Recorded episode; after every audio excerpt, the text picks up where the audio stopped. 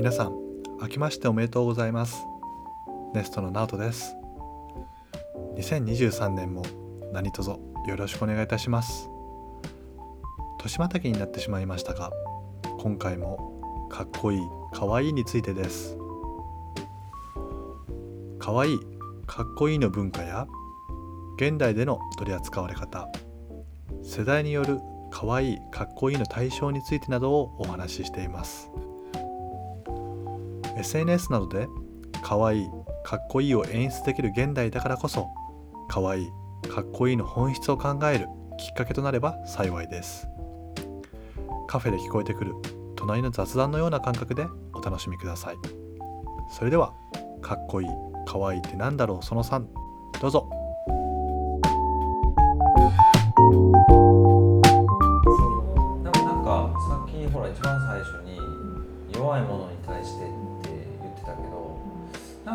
結局そのデザインとか何を何をもって可愛いと思わせるかっていう話になると多分そういうのを連想させるっていうことなんじゃないの？なんか小さくて弱くて儚くて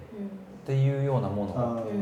まあ柔らかさそうそうそう。だから小さいとかうん。色も消えそうなピンクとか、うん。はっきり赤とか青とかになって消えそうな色だったり柔らかそうだったりうん。丸かったりそういうものなんか儚くて守らないと逆にとんがってるとか真っ黒とかなんかすごいシャープなものはかっこいいものに入りやすいのねそういう意味で言うと。可愛いじゃあファッションっていう、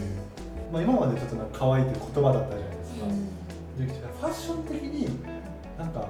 うファッションっていうかカルチャーになりつつあるのがアメリカでも可愛い文化ってあるじゃないですか。でその海外の人が思う可愛いっていうのは僕の勝手な偏見で申し訳ないんですけどこうゴシックロリータの服装を着た人とかみたいなそういうのを見て可愛いっていうあれがその日本の中でさっき言った可愛いってすごい幅がある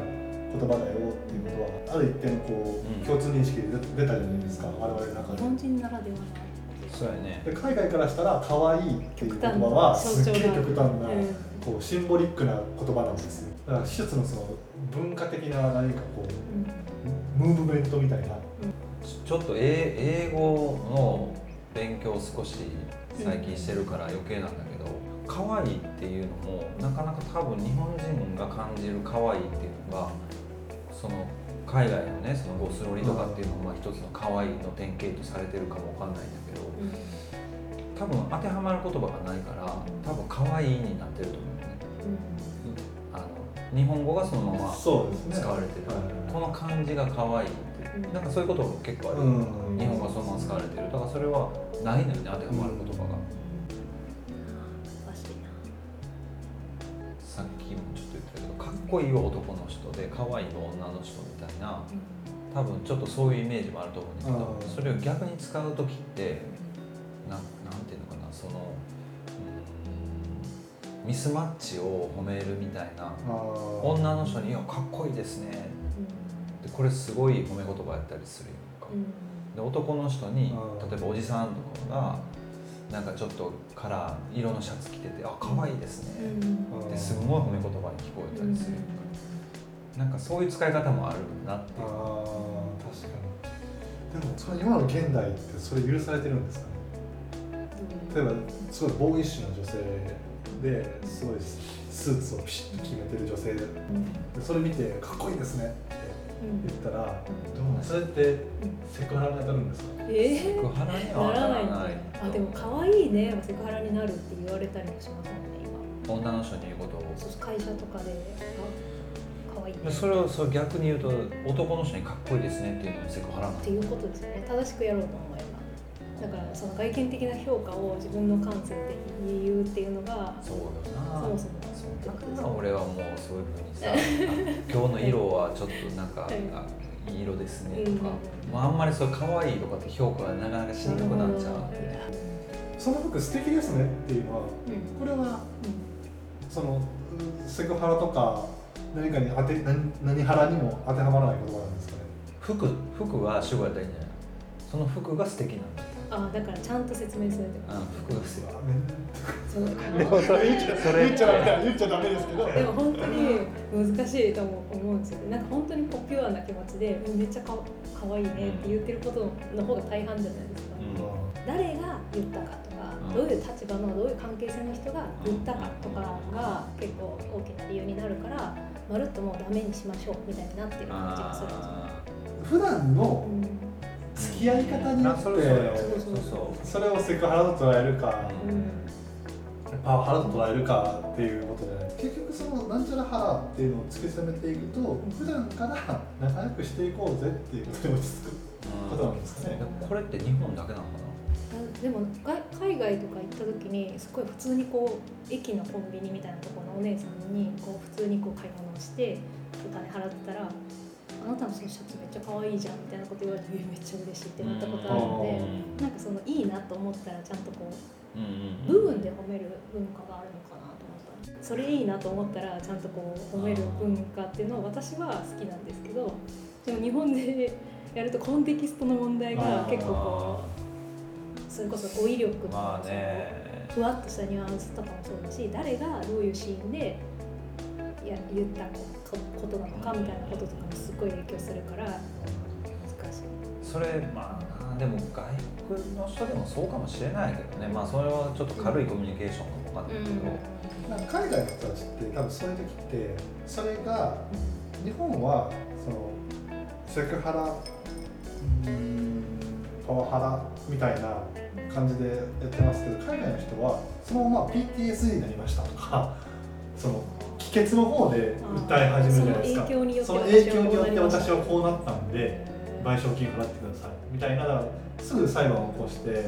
だから被害の実情を訴えるというよりかはその結果こうなったんでこうしてください。でも海外日本の人っていうのはパワハラを受けたんでその家庭の段階で訴えることができるっていう。まあまあその最終的にはうつがあったりとかその PTSD がもう発症して公になったっていうのがあると思うんですけどなんかその今のその日本の感覚だとその家庭の段階でやめていきましょうやめてまあまあそれ正解だと思うんですよ。難しいのは何々に似てますねっていうのって結構危険な芸能人似てますそうねそう誰々さんに似てますねとか 例えばペンギンに似てますねとかってペンギンか。だから結構こう失礼って捉えられることもあるしその芸能人が死ぬほど嫌いな可能性だってあるからなんか結構それは危ないなと思っててでも可愛いとかもそれに近いというかそのこんさっきの話の流れで言うとコンテキストによって形成された可愛いっていう価値観をこう言ってるけどその人にとっては嬉しくない言葉の可能性もあるし。あるあるねそれエゴさんもかっこいいって言われることが本当はめっちゃ嫌いな可能性もあるしみたいなだからなんかそのいろんな人がいろんなコンテキストでこう確立されてきた価値観を認め合いましょうの流れになってるからだからなんか突然こうかっこいいよねとかかわいいよねっていうことが結構微妙なニュアンスになってきてる感じも。まあ日本の文化自体がもともと結構ハイコンテクストうんだからねなんかそう。ある程度意思疎通ができてる間間柄じゃないと、ん。そういうことってなかなか言えない文化だからこいいねっていう言葉でちょっと思いついたことがことがあるんですけどでもこれちょっと僕のちょっと人間的なところが暴かれそうでまた出ちゃう感じがするんであんまり言いたくはないんですけど、まあこれラジオなんでちょっとそのリスナーの人たちがどういうふうに思うかどうかわかんないんですけどまああの自分で言うのもすごい変なんですよ。すごいオブラートで包んで言うんですけどまあ幸いにもその生まれてこの方かっこいいって言われることが、まあ、お多いんですよ。まあまあお前ふざけんなよって。その意味はそれをこう自分から言えるぐらいいや、だだからそのいや違うそその自分を客観的に見て、うん。そのいや他の人がどんなにかっこいいって言われてるか知らないですよ。知らないですけど僕が個人の物差しの中で言われることが多いなっていう感覚があるんですよ。ででも僕からしたらかっこいいねって言われてもあんまりなんか褒め言葉として捉えられないんですよ。うん。なんでかって言ったらこれって僕の努力で成り立った顔じゃないじゃないですか。お父さんとお母さんが遺伝子を残してくれて、まあでもねその遺伝子が生き方は生き様は出るけど、ね、あまああ顔にですか？出したらいくらでもこう醜くはなれ本気出したら本気出したら人間がねそれこそ天野さんとかもあスッとしたこうシュッとしてありますけど本気出したらめちゃくちゃこう誰かわからないぐらいあ変われると思う。でもそれもその両親に育てられたおかげの価値観さっき言ったハビテスっていうその自分の育てた環境だったりとかうん。与えられた教育環境であるからしっかりしようとかっていうのがあるから別に僕の努力で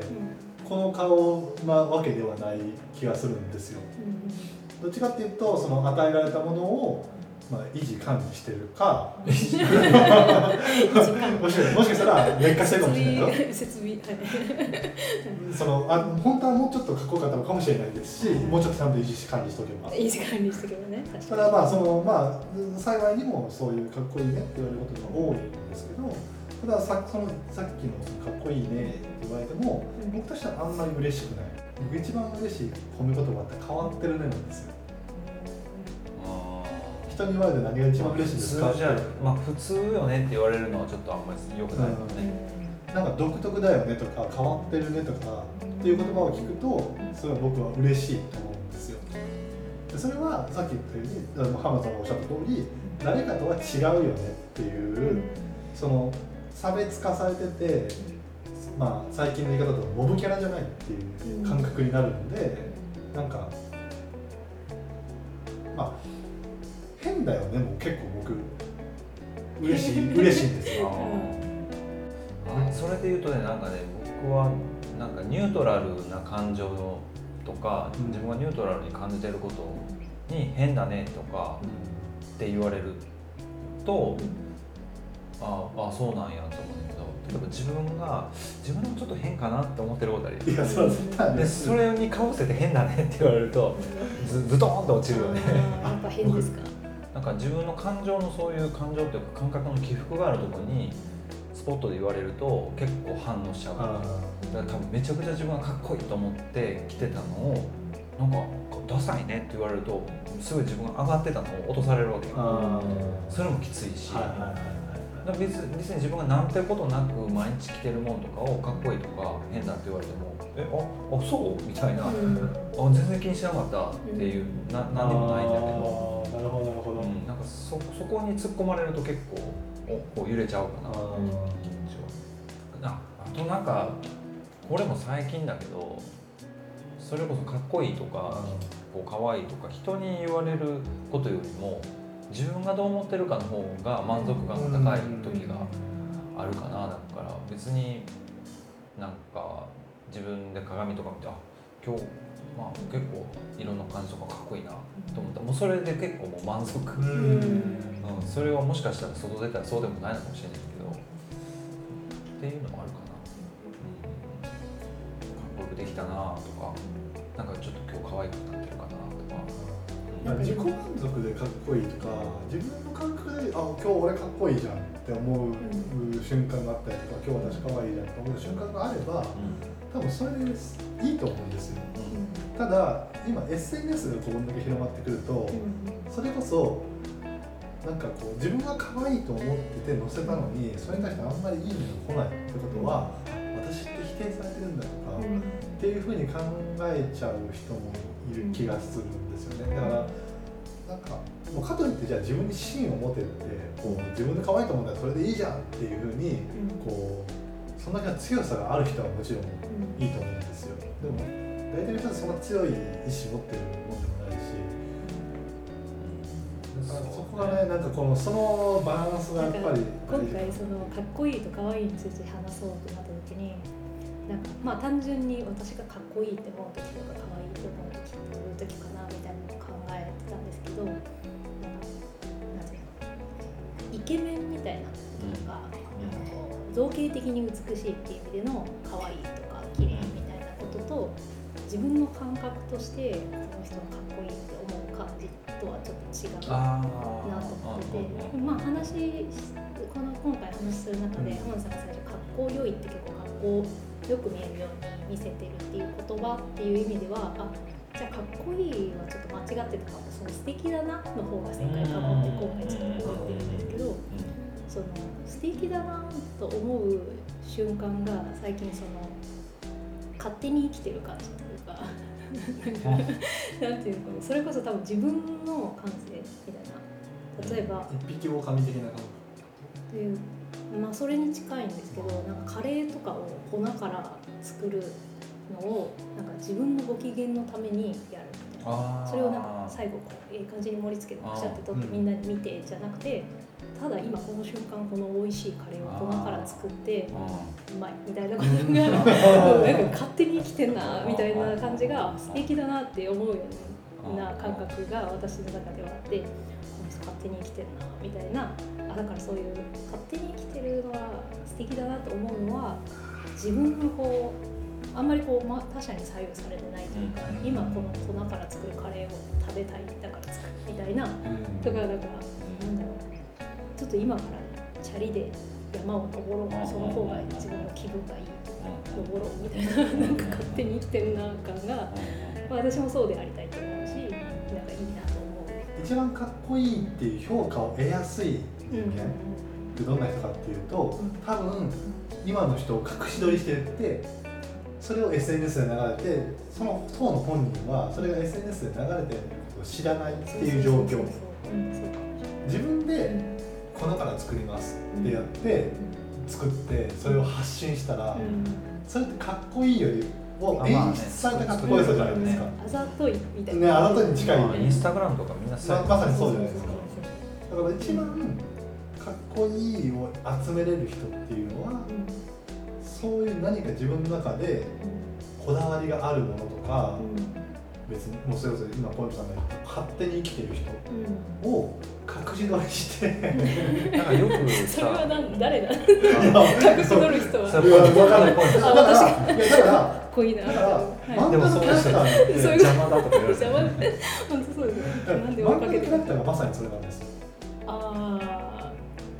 第三者目線でその枠の外から見れるわけじゃないですか。だからその漫画の人かっけえなこいつっていうとか物語の中の主人公とかにかん。独り言とかも全部その漫画に載ってる載ってるわけじゃないですか。だからその映画の主人公アニメ漫画っていうところで誰かの生活を勝手に見て勝手に見てっていうとちょっとさっきの方とちょっと違うんですけど、ん。を見てかっこいいなって思えるようなものを地でいくような感じで、そのポンヌさんがそういう人好き素敵だと思うのは、まあ、いわゆる一般的によく言われる自然体の人っていううん。ことやと思うんだよね、うん。その生き様だけですごい自然にいて何のストレスもなくん。自分の思う通りのことしてる。うん。それはやっぱりどんな人でもやっぱ素敵にうん。あの見えるやと思うんだけどなんかそのあれ思い出してさあの覚醒剤はをする打つとなんか脳内物質がなんか出てそれで気持ちよくなる、うん。ねっていうやんか。であれってそれをわざと薬で作り出すって言うんだけどあの中国かどっかあのモンゴルかどっかのすごい偉いあの禅のお坊さんの脳を測定したらずっと覚醒剤売ってるのと同じぐらいのレベルのそのその物質が出てるらしくてだからもう悟ってるから常に気持ちもうなんていうのナチュラルハイじゃないけどもう常に自然体のなんか多分その領域まで人間が行くと多分すごく気持ちいいんだと思う。うんなんか自分ほら普段さ仕事してて思うがままにならへんけどたまの休みの日のカレー作る時間だけ好きにできたっていうと多分すごい気持ちいいうんと思う。それを人にかっこいいって言われることよりも何倍も気持ちいいことで。でその気持ちいいっていうのが自分にできてる人を傍から見ると多分すごく輝いてるなんかお坊その禅のお坊さんはそうらしくて、うんなんかその領域にどこまで近づけるかみたいな、まあことかなと思う。なんか休み日の朝早くちゃんと起きて部屋の掃除とかして綺麗になった部屋見てめっちゃすがすがしいやんっていう誰か見てへんのかなこれっていう時があるんですよ。煩悩まみれなんですけど。でもその瞬でもその瞬間すっごい気持ちいいんですよ。できたっていう。うわあ、よくなったわ俺。っていうこの達成でもそういう意味で言ったらさこう年齢がこう年取るにつれて夢中になれることって少なくなるうんなんかなりますね。うん。何も気にせずになんかね。なんかそういうの探しちゃうよね。なんかこうソロキャンプ行ったりとかさうん。そういうなんかちょっとでも作ってで夢中になってるはずやのにインスタ上げたりとかしてなってないやんみたいな。ああそこがねなんかこう現代人病ですよね多分それが。そうね。だから本当に夢中になってる人は多分そういうの上げない。ツイッターとかも上げないよきっだからなんか外向けに結局意識してしまう感じ。そうベクトルがこっちに行ってる人っていうのがとちょっと可愛いの話にあのちょっと思い出したなうんうん。昔あの司馬遼太郎のだっけ日本語の本質とかって本があってその時にちょっと出てた言葉があってそれは司馬遼太郎曰くだけど奇数はかっこうんうんいい偶数は可愛なんかわかる気がしうます。ん。ですごいわかる気がします。いなんか偶数は土着的。うんでまあさっき言った親しみやすいとかもそうだけど、例えばミニスカートっていうとミニスカートって5文字やからすごくシュッとして聞こえるうん。とところがミニっていうとうん。すごくちょっとこうこう肉欲的なエロチックな感じに聞こえるミニ履いうん。てるとミニスカート履いてるうん。こっち2文字こっち5文字。うん。とミニスカートの方がなんかすごくあうわーそれのなん。かかっこよくクールに聞こえる。文字数とかも勉強してる。なんかそれは言ってた。なんかあのそれはねなんか建それ建築でもちょっと言うのがあって例えば神社とか、まあ、ろその昔の古代ギリシャの建築でもそうだけど柱が立ってるやんか。うんうん。柱4本となんかダサく見えるともっちゃり見えるそれを5本にするとなんかちょっとシュッと見える気するんですよ、まあ、例えばただの柄柄であったりとか、っていうのを4本引いてあると5本引いてあるのでは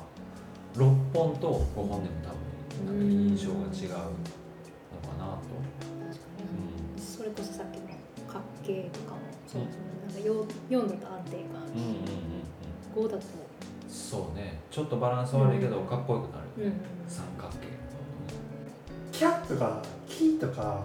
あそれもあるね。シとか音もありますよね。こうすり切り音がこうかっこよく聞こえてポーとかプーとかペーっていうこう丸っぽい感覚があるものが可愛くなるっていう気がする。それはありますよねなんか、うん、うん、確か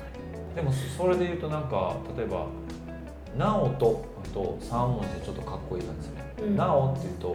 あ2文字でちょっと可愛いしえなですかでも今度「なおと」増やして「なおひろ」って言ってもちょっとなんか馴染みやすい。安定感ある安定感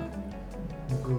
直人を直人って呼ばしたかったんですようんなおひとっていうとちょっと安定感出るよね。あ本当ですか、ん。安定感出るんですか？うんなんか4文字になると。落ち着いた人のイメージうんですじゃあ今落ち着いてないあこれが今あれですね太陽の中は太陽太陽の中最近なんか自分で見た中で可愛いっていうのが何が最近可愛いなと思って。あ僕があの YouTube でカワウソの動画ああやっぱ動物系か。うん。いや猫はじゃあそこもなんかちょっと自分のなんかこう天の弱のとこ出てるなと思うんですよ。で可愛いもん見たいなとかって別に思うことないんですけどなんかなんとなく動物で見て癒されたいなっていう時もあるんですよ。あるね。あるんですよ。なんなんとなくでいいんですよ。その時に猫行くとなんかもうみんながそれ行くやんっていうやつで癒されるのも嫌だったんでやっぱちょっと違うところなんか気を狙った感じで違う動物とかやっていくと猿とかいるんですけど凶暴なんですよね。やっぱそこら辺で癒されはしないんですよ。だからずっと喧嘩してたりとか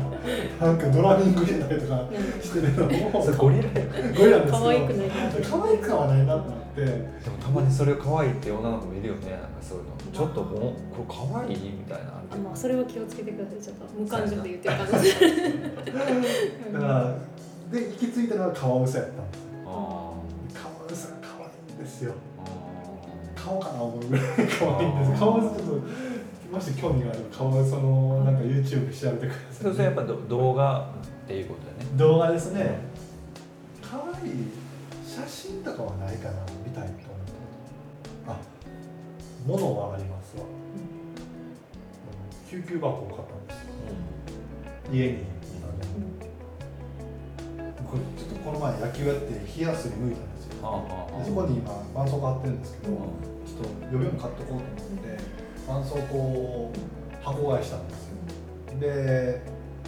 それ入れる箱がないなと思ってで買おうと思った時に目に入ったグレーのブリキのうん箱がファーストエイドって書いてあるんですけどそれかわいい。あかわいい。かっこいいならなかった、かわいい。ってなって買っちゃっあああなんか別に何でもいいんですよ。機能性もないんですけどただえこれめっちゃ可愛いなと思ってポチポチっちゃったっていうのが最近一番直近の可愛いな思い出しましたなんですか？妹がこういう形のトナカイのランプみたいなのを買ってて。ほなんか鼻をこうねじると光る 光う結構シるュールやね。それがなんか届いてて。真っ赤なお花。机の上に置いてあって、まあ、持って上がるとなんか自分の部屋に。でそれを置いてたのを見てもこのトナカイ自体も確かにこうふわふわなんですよ。ランプなんですけどなんかちょっとふわふわで足が効いて、うまあ可愛いなと思ったんですけどこれをあお金ないお金ないって言ってるのに買う妹可愛い。ん、あー。なんか全部含めて可愛いってなってなるほど。ったそれはなんかちょっと愛おしい系のそうですね。可愛いな。どうしても欲しかったのこいつがっていうーあの不思議さとうん。うんフォルムも可愛いしうん。ストーリー全部含めて可愛かったって感じです、うん。うん。なるほど。あ浜田さんあさっき見たあのさっき。さっき見たチョコレートのパッケージが可愛いなと思ってああの会社でね、ー、う？ん、なんかまあどう犬の動画とかは、まあかわまあ、犬飼ってるし犬はまあ可愛いなって、犬ってなんかまあ猫もそうなんだけどあのなんなんていうのかな、うん、なんか可愛いよね。どっちなんですか？それはなんかこう庇護庇護庇護欲？いやなんかな。ちょっと面白いのがこう犬するときにこうちょっと口こうしちゃうねん、ああーあ触る側が。はうん、こっちが。い。でうちの子供見たらうちの子こなんで？れってこうなるの？と思って。遺伝えでも分かります。これやだこれやだって感じになるなる感情は分かりますか？いや。う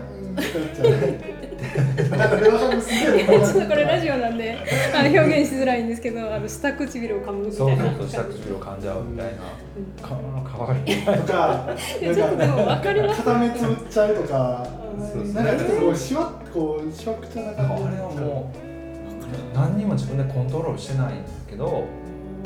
そういう風になっちゃうのがなんかしかも自分の子供もそうなってるからあ人間ってこうなるんかっていうのがっていうのを最近感じたかな。無表情でこそれうやって。だだからそういう人もいるよ。できます？いやそういう人もでもそういう人もいるんじゃない？私もムツゴロウさんそっちか。もあスロボさんもムツゴロウさん無表情。あ あみたいなゴロウさんも全力です全力でいく感じじゃないですか。髪にいてもね。相手のこと確かになんかかっこいいよ。かっこいい。かかっこいいなと思ったのかっこいい。私はさっき言ったやつ。勝手に着てるああ勝手に入れる感じね。あかっこいいな。感じでもなんかすごいその 話をおっしゃってあれなんですけどなんか友達とはとかと話しててもその友達がかっこいいと思う人ってもう見た目とかが重視するその、うんこれまでのこううんコンテキストを持っている子がかっこいいこの人っていう感じとかとなんかいろんなこう過去の出来事とかを踏まえてこういう人がかっこいいっていう人となんかみんな角度が違うなって最近すごい思ってなんかかっこいいなって思う、まあ、素敵だな素敵だなって思う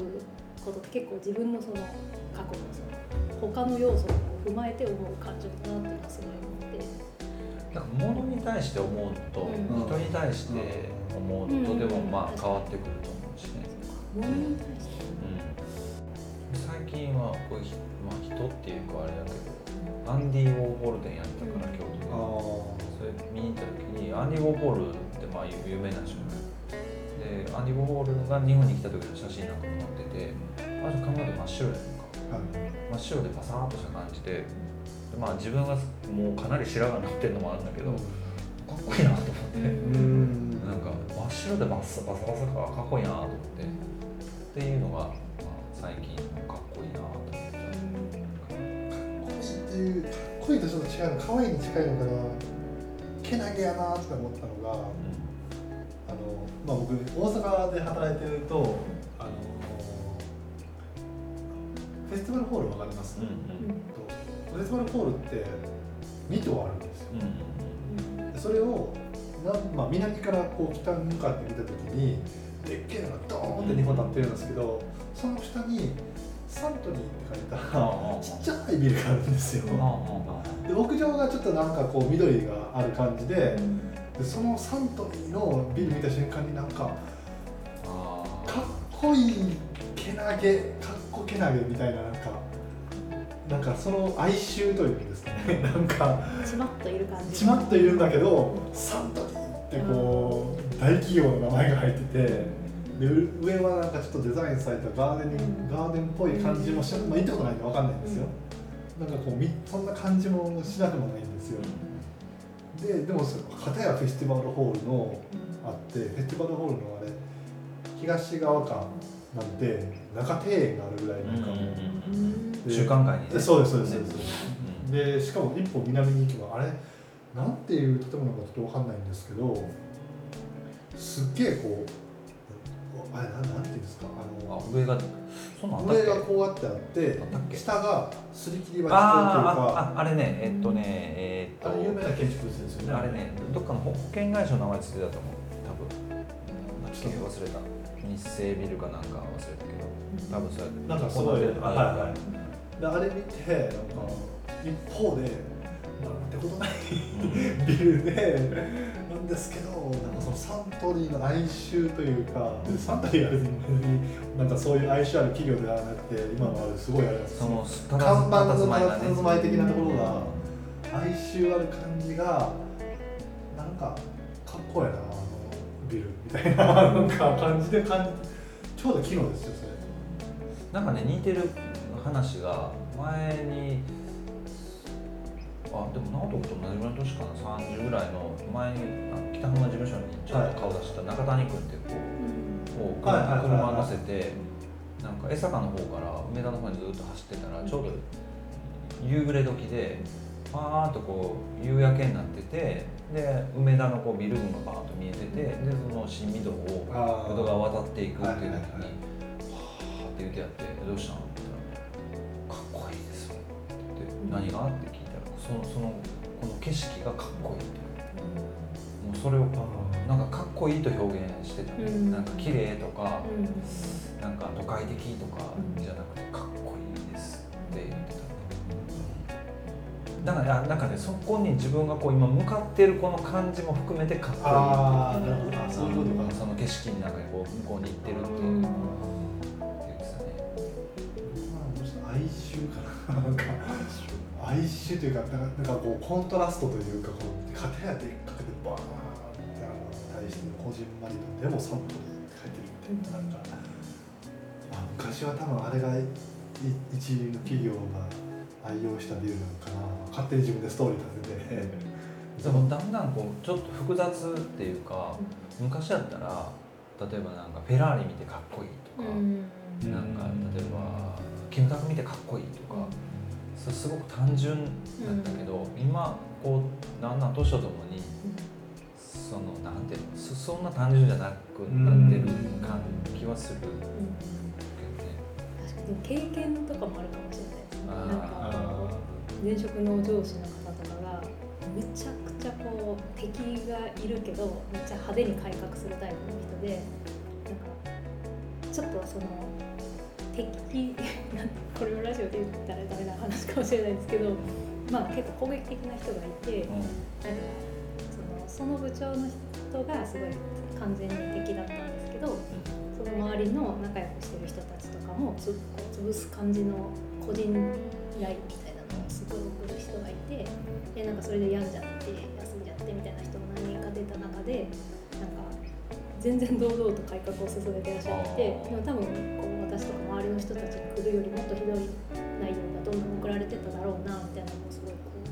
う思うといつもこう笑顔でちゃんとやってるのかっこいいなみたいなのを背景踏まえて自分の経験とかも踏まえて自分でもこうこんなこういうメールずっと来たら本当にこう病んじゃう人もいるだろうなみたいな中ででもこう全然全然、うんその様子を見せない感じとかが、うんあーかっこいいなみたいな憧れるなみたいな。いやなあの今建材の方でお世話になってる会社の女性の社員の人がいるんだけど、その人もバリバリ仕事する人なんだけどなんか飲みに行った時にどういう人かっこいいと思う、まあ、結婚してないからどういう人かっこいいと思う？んだったら背中。って言って背中？背中うん。背中かっつって。でなんか俺についてこいかもいやなんか全部出るのって背中に。背中見たらうんうんうん。全部出てるってかなんか今まで何人かしか見たことないけど背中見てあこの人かっこいいなっていうのはそれって結婚できないんじゃない？とか。うんそんな人いる？とか言ってたら今までにやっぱいたからうん。なんかで俺は俺の背中は違う。いやそうですね、なんか結構上司が結構ポップな人が多かったりしてもうほんまこんなこともう嫌やわ嫌やわみたいなのをめっちゃ言う上司だったりとかしたんで。じょ上司はまあ普通に仲いいって感じだったんですけど部長はかっこいいなみたいな。そんなこと一言も言わんこんなぐちぐち言わんなみたいなそれもどっかこうそれこそ背中で泣いてるかもしれない。そうそうそうそう。でなんか結構病気とかされているけどなんかそういうのも見せこうなりたいなの方の意味でかっこあ異形の念って異形ってある異形の念ってあるじゃないですか。あそれ多いです。みたいな。もうちょっと僕はちょっともうお話できないですよこの人は。でその異形の念を持って。ねそのちょっとそんなん僕あのそれもあるね異形っていうのはね。うん。まあなんかもうちょっとかっこいいっていうのがあるんですけど。この間ほら中本浩二さんが亡くなっちゃった。あでそれで昨日やったかななんかああそうかと思ってなんか YouTube で昔のドリフの映像をちょっと見てで子供の時まあ僕ギリギリやったけど子供の時って8時だよ全員集合とかでもうワクワクあもう寝ろって怒られるかなワクワク面白いな。でこれ多分中学高校の時とか見たらダッサみたいな、うん。な8匹でダッサみたいな、やねんけど昨日見たらその8時だよの後のチャラチャラっていうそのトランペットのオーケストラの音楽とかかっこいいやんと思って。であのみんなこうあー8匹て経験を多分これすごいプロデューサーがいて 仕事の方の目線で見るんですよね。全部ピタッと合ってるわけよ。でよろしくじゃーんってすっげえと思ってこれ毎週やってたんやと思ったらこいつかっこええと思って。あそれは昨日思った。ねかっこいいなと思って。音楽もかっこいいなあまあまあそうですだから確か社会人経験っていうか、まあまあ、社会人経験っていうとちょっとあれですけど人生経験が積めば積むほどかっこいいの対象増えるんですよね？なんか違う。でも逆にもう今かかっこいいなと思うものが。それこそ言ったら「仮面ライダー」とか「ドラゴンボール」とかも小学校の時はかっこいいなって思ったけど今はもう思わないよね見ても。なんか改めてう凄さを感じるというか。んさ番組としてあそうそうそのそのささっき言ったその作者としてやっぱこの作品がこう日本のアニメ界に与えた影響ってすごいよなっていう。仕事の目線で。そうそう。仕事目線で考えちゃう。完全にキャラクター単体としてかっこいいなっていう。思わないっていうかまあキャラクターうん構成かな。多分。キャラクターデザインとかキャラクター構成とかそのストーリー背景とかを見てかっこいいなって。いまだになんかそういう、まあ、アニメでもドラマでもいいんだけどそのこう制作してるなとかそういう裏方的な話を抜きとして単純にその作者とかあ作者じゃないですか主人公とか登場人物でかっこいいなと思えるような人人物っているこのアニメのこれこいつとか。なんかちょっとごめんなさい。そのことかい質問に対しての回答としてはあまりよろしくないかもしれないんですけど僕は家具にそれを思あ家具？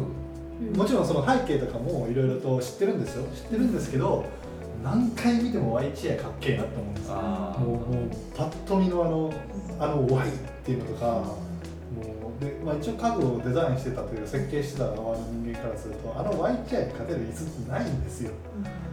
もう全て合理的に作られててもう無駄のないしかもあのなんかそのその当時の技術の無駄のなさというかを見て、まあ、そのそういったことも考えもせずにもうパッと見の一発見た目一発だけでマイチェアとあともう一個僕の大好きなファルコンチェアっていうチェアがあるんですけどあの椅子の2つはあとミス・ファンデル・ローエのバルセロナチェアとかその家具に対しての見た目一発のかっこよさっていうのは建築でもありますねなんかガラスの家とかかっけえなっていうそのストーリー関係なしで。それはねまああるっちゃあるけどでももしかしたらでもそれは若干その建築家の生き様も入ってるあのあそれはね理解しちゃうそうかもわかんないけどもう一個だけあるけどね。でもちょっとまあそれはなんか特別なあの、まあ、実際自分で行ってみて、なんかそういう経験もあるのかな？それもあってかもわかんないけどそれはあるのは。言ってはくれる。んですあそれは、えっと、村野東吾さんの宝塚のカトリック教会っていうのまあ、それは村野東吾さんがまあその作品作る時の風景とかその写真とかもまあ見たり彼のやってるその手法とか現場にどういうふうに関わってたのかっていうのを本でまあ読んだりしてるから余計だと思うんだけど、まあ、それ抜きにしてもやっぱりかっこいいなまあかっこいいとねまあどっちかっていうとさっき言ってた異形の方かな。まあ、こうここまでやれるそのなんていうんですか設計能力。そうか。の素晴らしさと、それで言うと Y チェアに対しては異形の念の方が強いんかうん。ななんかそう登場人物とかなんかか架空のものとかでこうかっこいいなドラマの主人公とかで、ジブリだとまあでもやっぱり仕事人みたいな人がかっこいいなと思っちゃうかもしれないあの「もののけ姫」のエボスさんとかが。もののけ明日からじゃないんやあじゃないですね。あなんか明日からなんか自由奔放にやってた人って感じのイメージがあるんでなんかエボスさんとかも文句言わずに腕食べられてもこうみんなのために。ああポイント。が言ったら大義がある人とか。そうかもしれないですね。でもなんかちゃんとそれを「ない感じが多分かっこいいと思うんだと思うんですよもうだな黙々として。黙々と文句も言わず愚痴も言わず